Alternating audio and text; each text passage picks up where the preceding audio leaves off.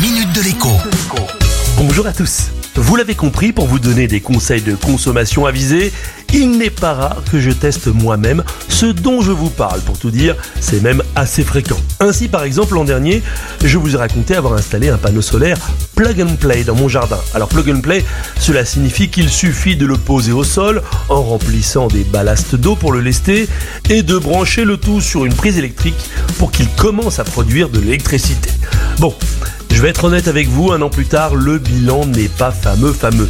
Le panneau solaire a fabriqué moins de 30 euros d'électricité en une année. Il faut dire qu'il n'était pas exceptionnellement bien placé, gêné par l'ombre d'un arbre en début de matinée et par un autre en fin de journée, et par un massif de tuyas en face en hiver.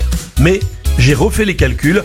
Dans des conditions absolument optimales, eh bien, le panneau n'aurait pas produit beaucoup plus que 50 euros d'électricité pour un prix d'achat de 750 euros. Alors vous me direz, 30 ou 50 euros au prix actuel de l'électricité, ce n'est pas beaucoup, mais si son prix venait à doubler ou à tripler, eh bien, ce serait une autre histoire. Et vous auriez bien entendu raison.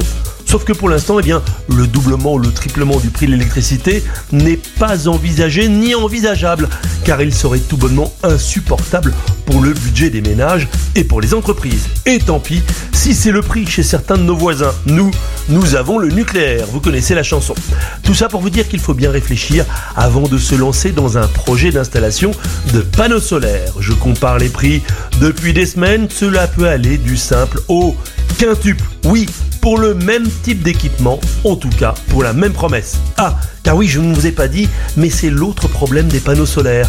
Ils sont un peu de Marseille comme ceux qui les vendent.